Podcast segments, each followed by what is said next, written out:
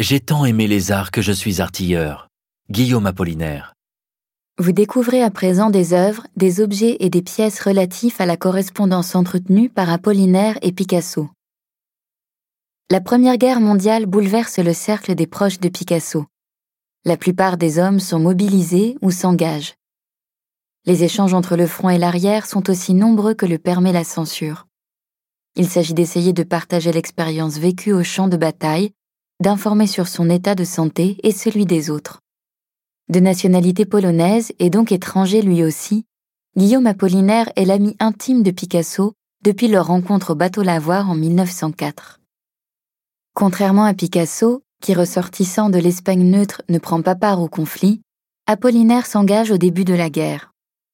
Il écrit alors beaucoup de lettres et de poèmes. Les deux amis ajoutent souvent des dessins à leurs écrits, comme par exemple le drapeau en forme de main réalisé par Picasso. En 1916, Apollinaire est blessé à la tête par un éclat d'obus. Vous pouvez en voir l'impact sur son casque présenté sur votre droite. Picasso dessine alors le portrait de son ami blessé. Durant sa convalescence, Apollinaire réalise plusieurs dessins à l'aquarelle, dont un autoportrait en canonnier également présenté ici.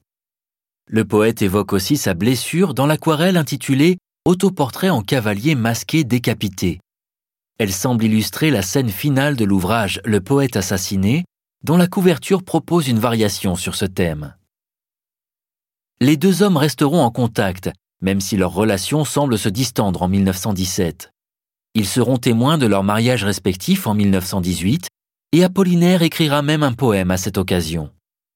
Leur amitié est tristement rompue lorsqu'Apollinaire succombe à la grippe espagnole le 9 novembre 1918.